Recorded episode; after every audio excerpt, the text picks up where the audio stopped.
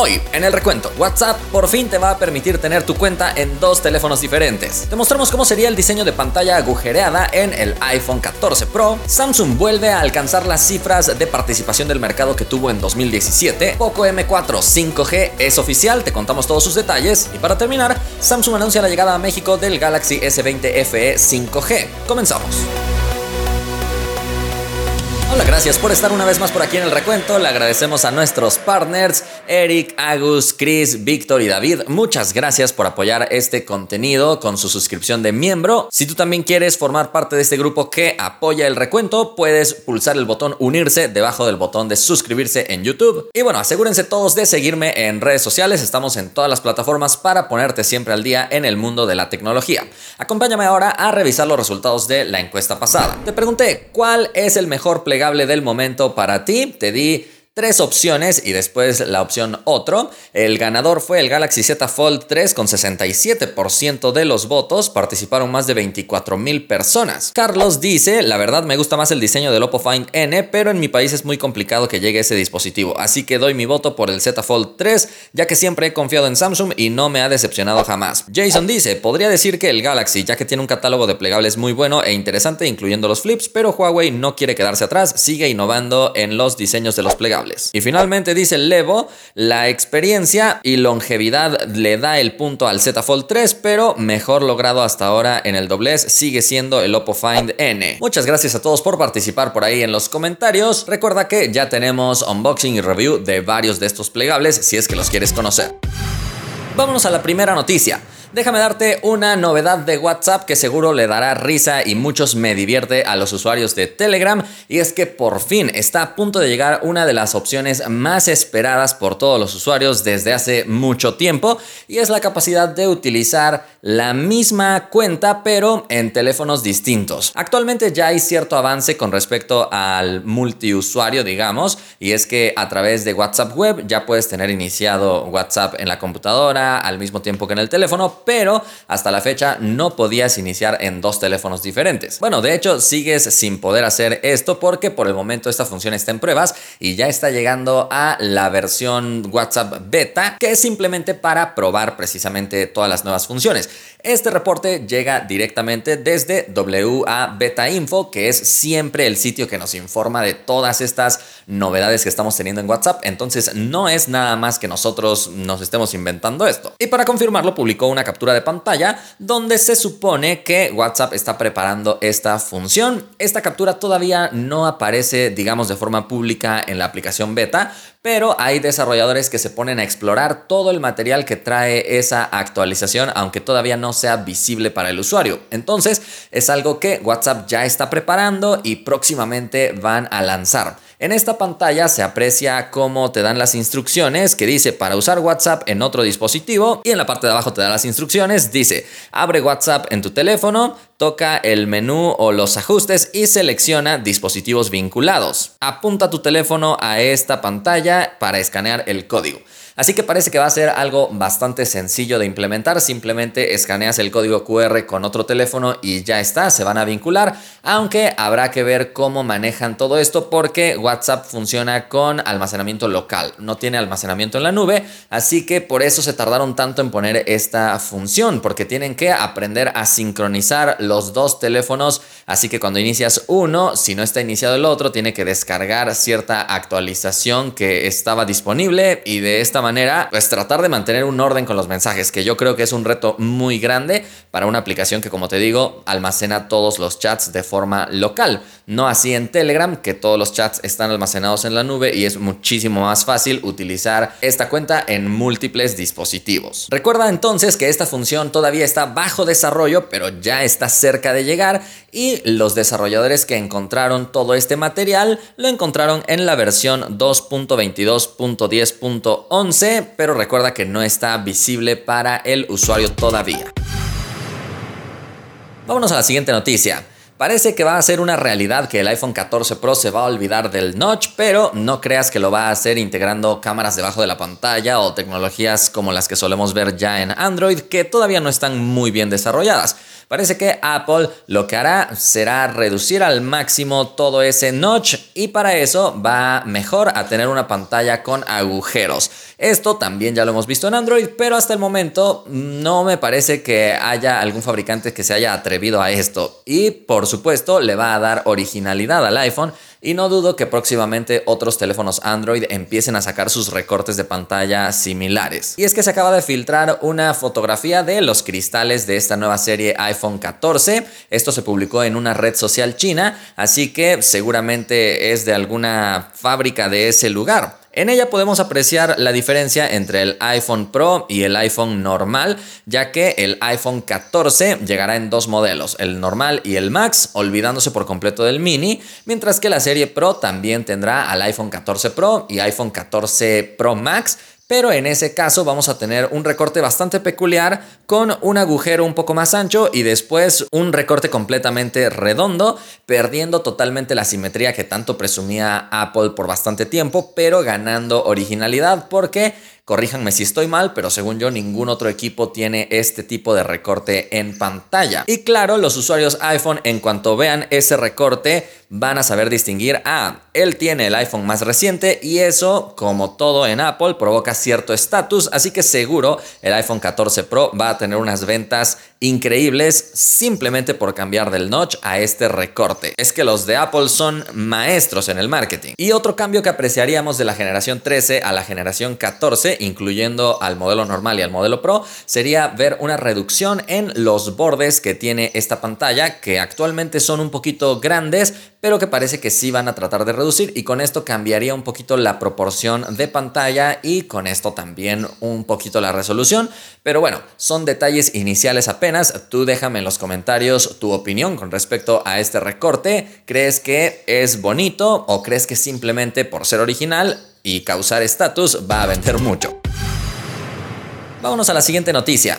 Acaba de salir un nuevo reporte del mercado de los smartphones. Esto nos encanta porque nos da una idea de quién está vendiendo más, quién está vendiendo menos. Y en este caso toca hablar de un reporte publicado por Strategy Analytics, que es una compañía que se dedica precisamente al estudio de los mercados y ha dado a conocer que Samsung está alcanzando muy buenos números, tan buenos que no los tenía desde 2017. Así que la competencia china feroz parece que ya ha reducido un poquito y Samsung ha vuelto a subir. Y es que parece que Samsung se estaba confiando un poquito por un tiempo que fue cuando las marcas chinas empezaron a invadir el mercado y de hecho también la salida de Huawei ha abierto un hueco que parece que Samsung ha sabido rellenar un poquito más que todos sus competidores. Lo curioso de este estudio publicado por Strategy Analytics es que en general el mercado global de los smartphones va a la baja, teniendo menos 11% comparado con el mismo periodo del año pasado, es decir, el primer cuarto. De hecho, varias marcas ya han publicado sus estados financieros y todo esto, todas van bastante bien, pero en general el mercado de los smartphones está yendo a pasos más lentos. Probablemente mucha gente actualizó su dispositivo en 2021 y por supuesto no necesita seguir actualizando su celular en este 2022. Así que es probable que el siguiente año o incluso hasta 2023 veamos otra vez un crecimiento en el mercado de los smartphones. Eso no lo sabemos porque muchas cosas pueden pasar, pero más o menos explicaría el por qué está bajando. Además de que el mercado está ya bastante saturado con muchísimos lanzamientos que ya ni siquiera da tiempo de ver cuál te quieres comprar y mejor te quedas con el mismo. Samsung tiene prácticamente un 24% del mercado en sus manos en cuanto a celulares, seguido de Apple que tiene 18.2%, seguido de Xiaomi que tiene 12.4%, pero fíjate los porcentajes de crecimiento que tenemos ahí, porque Samsung, a pesar de que es el número uno, está bajando un menos 2.7%, mientras que Apple es el único que está subiendo con 0.6%, pero tampoco es que esté subiendo a pasos agigantados, aunque hay que recordar que son números del primer cuarto y Apple suele tener su periodo más fuerte en el último cuarto del año. Lo que parece impresionante es el descenso que están teniendo los fabricantes chinos, que parece que su estrategia de precios muy agresiva agresivos les resultó en la primera etapa, pero vamos a ver si logran mantener un buen porcentaje del mercado, porque Xiaomi está teniendo menos 19.6% en este primer cuarto. Oppo está teniendo menos 29.2% y después está Vivo también presente ahí con un menos 31.2% alcanzando 8.1% del mercado. Déjame saber en los comentarios tus teorías, por qué crees que Samsung está logrando muy buenos números, por qué crees que los chinos están bajando. Yo creo que la salida de Huawei ha pegado bastante duro porque era como uno de los estandartes chinos diciendo miren cómo ya hemos subido nuestra calidad, pero después también genera ahora un poco de desconfianza de decir no vaya a ser que le pasa lo mismo que a Huawei, mejor me voy por otro fabricante, o tal vez estoy analizando demasiado las cosas, tú dime qué está pasando. Vámonos a la siguiente noticia.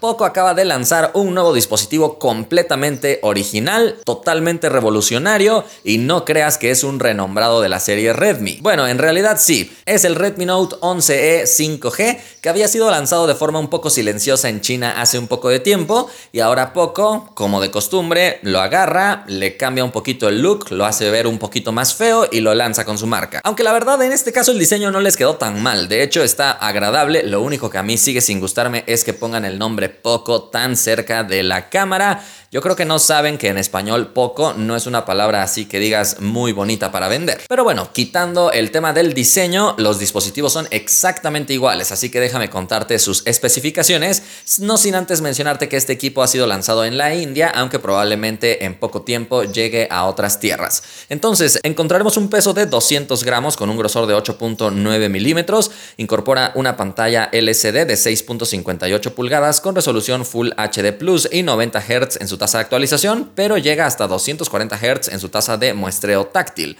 El dispositivo viene con el procesador MediaTek Dimensity 700, un procesador que ya veíamos en la generación pasada, además de memoria RAM LPDDR4X y almacenamiento UFS 2.2.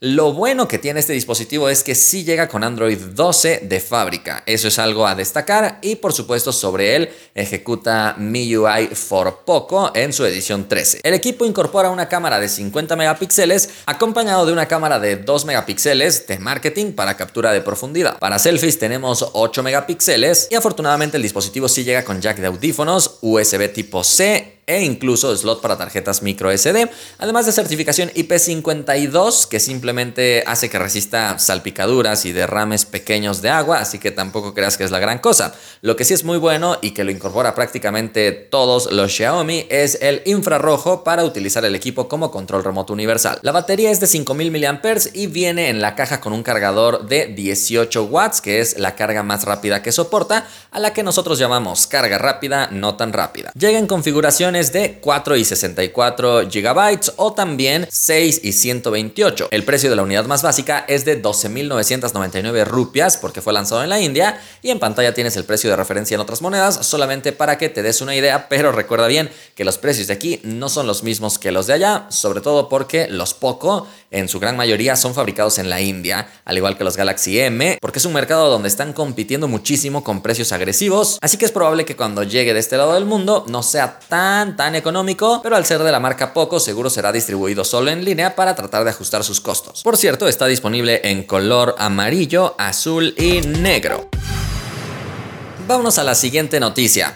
Samsung acaba de tomar una decisión rara en su estrategia de lanzamientos y acaba de traer a México el Galaxy S20 FE, pero en la edición 5G. Y es que anteriormente había llegado únicamente la edición 4G con un procesador Exynos, pero ahora el cambio precisamente es que ya integre la conectividad más reciente, tiene un poco de sentido debido a que antes la red 5G no estaba presente en el país, pero ahora que ya está empezando su despliegue, pues Samsung ha tomado la decisión de traer este modelo, aunque se siente un poco raro en pleno 2022 estar presentando un equipo que fue lanzado hace años. Y es que el equipo se lanzó en 2020 y después el S21 FE se retrasó y terminó siendo lanzado hasta apenas hace unos meses, pero debió haber llegado en 2021. Así que sí se siente un poquito raro, pero déjame recordarte las especificaciones y el precio en el que se va a distribuir. El equipo tiene un peso de 190 gramos con un grosor de 8.4 milímetros, pantalla Super AMOLED de 6.5 pulgadas con resolución Full HD Plus, 2400 x 1080 píxeles.